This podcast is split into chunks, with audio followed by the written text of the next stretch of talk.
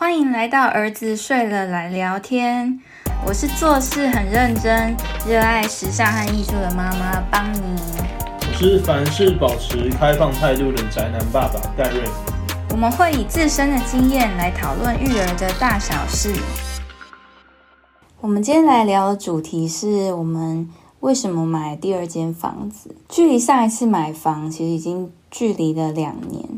那中间呢，我们想法也经过一些改变，然后也对房地产有更多的了解，因为我也发现我对房地产还蛮感兴趣的。所以经过这段时间，我们后来统整出我们自己的一些需求，所以才买了第二间房子。房子真的很贵嘛，所以就是这个需求是我们仔细审视过。这个需求坦白先说就是学区啦。最一开始这个需求，当你觉得学区很重要。但我觉得还好，可能是因为我从小就是在比较好的学区长大。那其实我也经历过不好学区，就是我在小学一年级、二年级的时候是在一个比较郊区的国小，那后来就转学到呃高雄市的明星小学。我哥哥也经历过同样的状况，就是他是小五的时候转学。那我们两个后来得到的结论就是学区影响非常的大。因为跟你在一起的同才，呃，会大大影响你对读书的想法。然后大家整个风气呀，还有一些生活习惯什么，其实是潜移默化会影响一个人的未来。对，在我记得我在医院时有遇到过一个同事，他国中时读的学区没有很好，他高中还是读建中，但他就觉得他那个国中时期的回忆是让他十分痛苦。他认真读书的时候。会被班上同学当异类，那并且有点被排挤，好像说哦，你读书你不太酷，书呆子，所以久了之后，他就不敢在学校读书。他就只敢在就是在家里在补习班熬夜读这样子。嗯，我觉得这样是很辛苦的。我自己是比较担心像是帮派啊，或者是一些吸毒之类的问题。嗯，怕就是他们在比较龙蛇混杂区域。现在又跟我们当时不一样，除了我们可能担心一些课业那些那些很传统的问题，我觉得更多的是他们现在接受的资讯太多，性上面的知识也很早熟嘛。那再来就是接触到各种，嗯，像是毒品啊，或者是一些网络诈骗什么，我觉得现在小孩真的需要很注意。对我一开始觉得学区比较没有影响那么大，是因为我觉得事在人为了，就是自己的努力比起学校身边的环境更重要。啊，家庭，你一一天在学校可能就八个小时，啊，你在家里的时间其实是十六个小时。离开学校后的生活更为重要。一一开始我这么想，直到我仔细回想自己小学、国中时的样子，嗯，觉得那个时候我爸妈讲什么都是原罪。他讲他讲东，我就要往西走；然后同学讲什么，我就想要跟他们一样酷。我自己在国中的时候。也是受同学影响蛮大的，对啊，那个阶段很需要认同感，就是稍微有点，比如说那时候大家都在看《火影忍者》，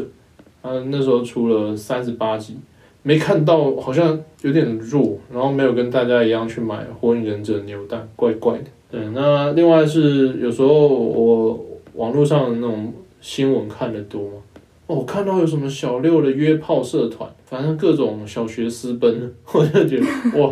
原来现在私奔的年纪都这么往前提，对啊，就是我还没毕业就跟网友私奔的这种还蛮多的，就是他们可能会有网络上你可能玩游戏就会遇到一个大哥，然后大哥就提供你说啊，我住彰化，你可以来割照你之类的。那我我感觉真的以前如果真的很叛逆，然后又刚好适逢跟家长吵架那个时候，有时候真的就去了，开始怕了之后想越越想越多，越想越怕。就是好，那我来查我们家的学区在哪里？一查不得了，隔壁街才是好学区，差一条街。对啊，完全没有想到，因为我们当初就只有考虑国小，忘记国中也是很重要的学区。当初好像学区也没考虑到那么多，就是有啊，我查国小了。哦，是哦，我我们那时候有一个理解是认为说学区这个东西只要记户口就可以，但事实上好像现在因为。虽然说少子化了，但少子化反而变相的就是稀少资源变，大家越越要去竞争的稀少资源。家长们稍微跟我们一点点一样念头想法的家长，可能都会朝这些所谓的好学区去挤。所以以前有时候就是可能你啊入学前三年设计入学这样，但现在有时候是你一出生或者你出生前你就得设计。对，我觉得大家的布局其实越来越早。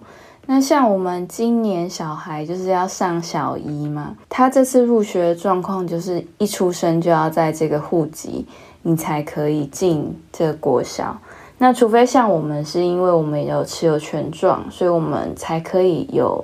优先入学这个身份，要不然以涉及来讲，我们是远远落后。对啊，总之就。这一次也渐渐发现，哇，学区这个东西也是稀少，并且大家有在竞争的资源。那买房子这个另外一个点是来自于资产配置。我们也在社会上工作了几年，就是工作几年之后会接触一些理财知识。理财知识上会有告诉你说，就是尽量的把收入换取成资产。那所谓资产有股票，或者是房地产，或者是一些。比如说黄金这种，我们发现学区也是一个稀有资源，所以我们想说，那那假设我们买一间第二间房子，它同时符合房地产和稀有资源这两个点，好像也不是一个我们不愿意做的投资。我自己这边的想法是，我对房地产真的特别的喜欢，就是第一间房地产其实带给我们很好的经验。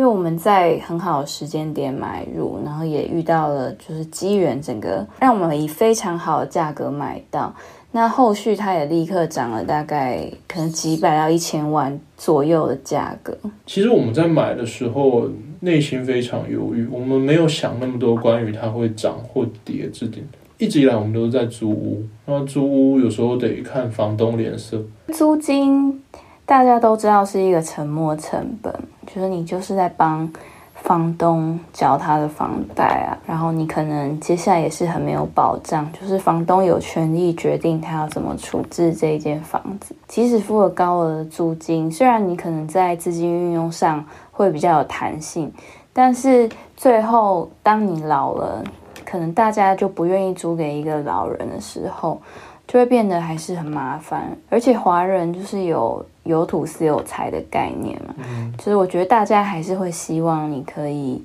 呃，更有安全感啊，就跟我们之前录了一集 podcast 一样，就是它带来其他很多附加价值是难以用金钱衡量。对，所以我们后来就买了第一间房，第一间房买到了之后，我们也发现说，嗯，第一个是它满足了自住需求。然后它也有增值的空间，那所以未来我们在需要使用资金的时候，也可以很容易用这一间去跟银行在做贷款。以资产配置上，我们对房地产的信心比对股市还要高。就股市真的变幻莫测啊，有时候一个财报很好，或者是它的实际上收益、品牌都让你很有信心的一只股票，它可能会突然连续一直跌。那跌的理由就是因为一些故事，一些甚至不是影响它实质上的营业能力的一些小故事，就让它跌，对吧？它和人们的情绪很有关。过往我在股市的进出，我自己觉得没有很好，觉得好像常常会觉得落了一头空，可能连续好几波都是小涨，都有赚到，最后一次大跌，那就就吃掉了很多以前的获益，他就觉得哇，那。或许可能总结起来还是赚的，可是就会觉得说每天花那么多时间看盘研究一堆，那到头来不如直接被动投资。对，后来觉得比较保守一点投资，也许比较适合我们。对，因为开盘的时间有时候你在股市，你得跟着去追一些故事。之前比如说我们我五六年前进场的时候，有说电子厂大火。我刚入入场的股票大跌，但那时候我在上课，我不知道有这件事情，然后就回头，哎，下课什么，哎，跌停，就我觉得那个适合更假设以当冲啊，非非价值投资来讲，更适合有有闲的人。那如果要被动投资的话，那就直接买大盘，然后定定时定额的入场就好。所以股市我们就配比较小的比重，那房地产就是因为我们刚好有需求，就想说那就那就开始来看。结果又是一下子又买，对，因为实际研究这些学区房，发现在抢的人非常的多。我那天去看房的时候，呃，我们买这一间，它其实是一个很很稀缺的建案里面的一间房子。它是知名建商，然后地段也很好。那那一天是他才刚掏出来给房仲的第一个周末，那那一天就约了大概二三十组的客人去看。屋主是大忙人，所以屋主他们约的时间就是很很死，就是只能以周末下午某个时段，所有要看房的人一起来看。然后我自己没去，但帮你去就看到哇，好像整个房子里塞满了二三四十个人。对啊，因为有每一组房仲带他自己的客人。所以就这样川流不息，然后整个巷子里面全部都是房仲，很刺激耶。对，然后我那时候我在上班，他传讯息给我时，前一天才决定要开始看房子，然后就是看到这个艰难，那隔天就二十取一。那一般人可能就觉得说，那那就再看有没有更好，但我不知道为什么，我就觉得那那就买吧。当晚就已经有两组下斡旋。所以我们当天是并没有跟屋主谈到，但是第一组去的就发现他失败了，所以我们第二天才有机会正式下斡旋，然后当天晚上就跟屋主约出来谈，然后就买了。其实我们下斡旋的金额跟前一组基本上差不多，那最后成交价也跟第一组差不多，只是我们的我们的中介蛮资深，他蛮照顾我们，是一个老前辈介绍给我们。他就说，其实就卖房子这种东西也很看缘分，见面三分情。说你看到彼此的脸，就觉得哎呦，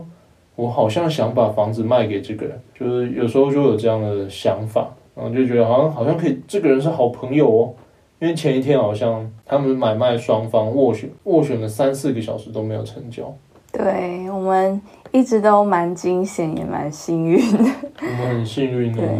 但是当然也是有人可能会不认同这样的做法，但是我觉得这样对我们来说是比较安心。就是房地产你可以看到一个实体的东西，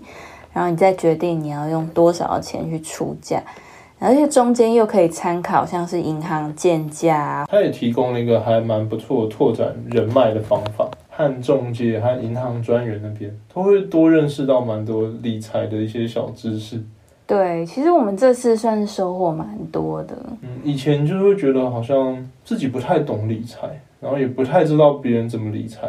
那就会看了一些网络上的资讯，认为别人大部分都怎么理财，但实际上听那些专员，尤尤其是那种很资深的在讲，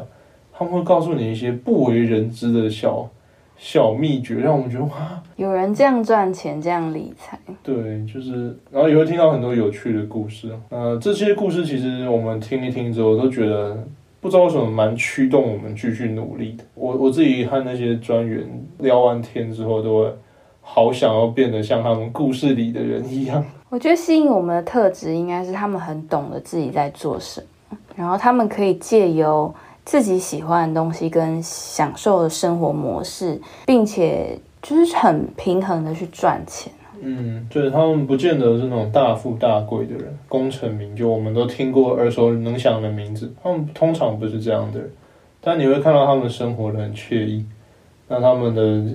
现金流掌控的很好，是稳定，然后又游刃有余的感觉，很是我们这种生活形态的人很需要。我们常常会觉得在家庭生活、工作上方面就已经占掉我们很多时间，所以在理财方面，我们这两年股市那种大幅的涨、大幅的起飞。我们比较希望是它稳定，然后让我们有那种安心的感觉。总之，我们第二间房子就是围绕在学区这个需求上去买的。那我想问你，你你之前你说你小时候都在好的学区，你不觉得在好学区里面上起课来特别痛苦吗？不太会有诶，我觉得其实每一个环境都是一个小型的社会，就是会有各种各样的人，然后也会有很多不同思想啊，或者是不同生活形态的一些交流和碰撞。那像我在好学区里面，其实也是有眼中的比较坏的学生，或者是比较有趣的学生，比较不务正业的学生，一定也会有一些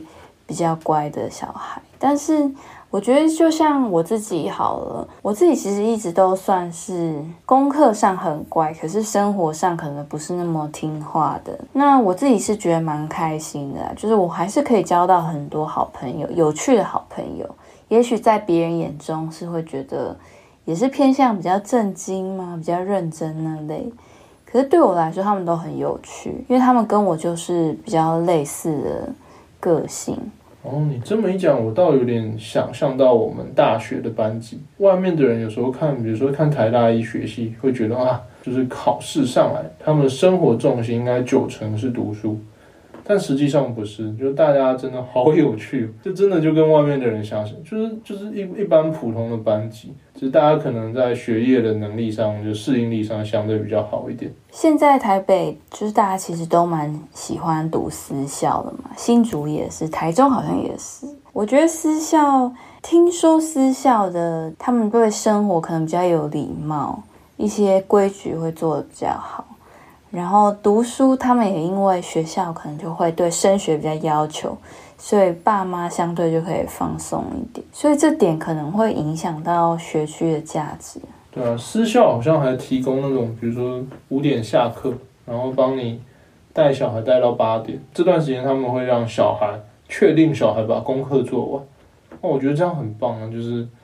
如果我小时候小时候有这种东服务的话，我爸妈肯定二话不说送我去私校，就是不用盯他做作业，然后又可以省下补习班的钱那种感觉。对，因为其实像我们现在这样的规划，其实我们的花费应该不会比去读私校还要少，尤其是那种现在蛮多私校其实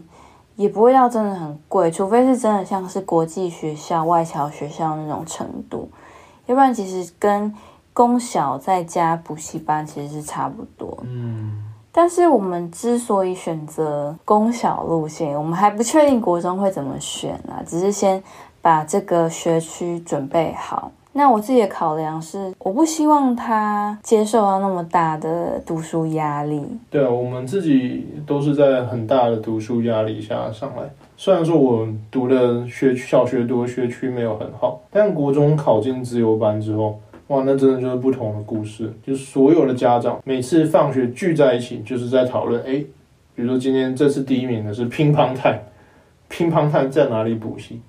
一旦他们讨论出个结果，一个月后我大概就会在那个补习班，然后我就觉得啊，那个时候真的要不是考高分有一点成就感，不然真的会排斥读书。比较讲究读书的这种私校，我自己觉得最大的风险就是他上大学，或者是或者是他考上建中之类，到了一个自由的环境之后，彻底的放飞自我，我觉得这种是高几率发生。对，其实我们应该都算是有一点这样。你自以为你有，但你其实没有那么，就你没有真正放飞自我，应该得像我们这区的人，就是像在台大我们这一区中部的，似乎放飞自我的比率特别高。我自己这么觉得，可能刚好他们的学号也都在我附近，哇，真的夜夜电动不停。我还以为你要说夜夜笙歌，没有，我们没那么没那么吵。我们也，他们可能在梦中想，我们可能在梦中想过自己夜夜笙歌。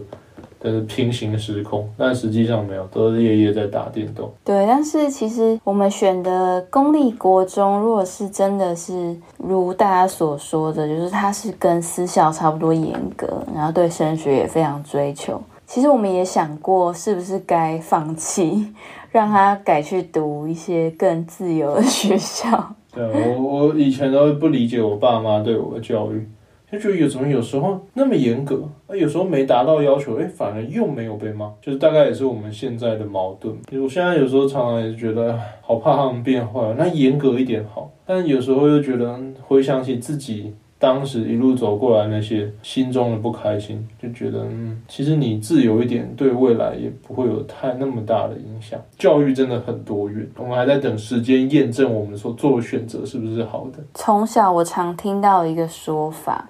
因为我身边比较少医生，真的很亲密的那种，大部分都是一些敬仰的长辈嘛。那所以从小我身边环境就会听到一些对于医生孩子的一些亲密，就是他们常常会因为发展不是那么好，最后是读了一个可能排名靠后的一些系。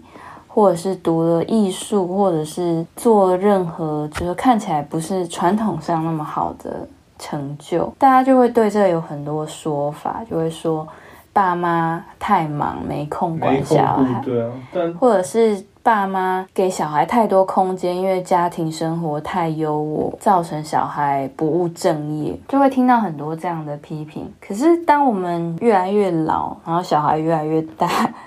就会觉得，也许是每个人到了一定程度之后，会有不同的想法，不再觉得传统上达到哪些成就才是真正好的。对啊，我们这批人蛮多都觉得都不认同学业能力是一个人类成就的顶点。像像我们两个是会觉得，假设我们自己经济上能给予足够的援助，那我们很希望小孩子能朝自己有热情的方向发展。那他所发展的方向，我自己觉得蛮有可能是外人会觉得不务正业的方向，那就会成为众人说话的目标。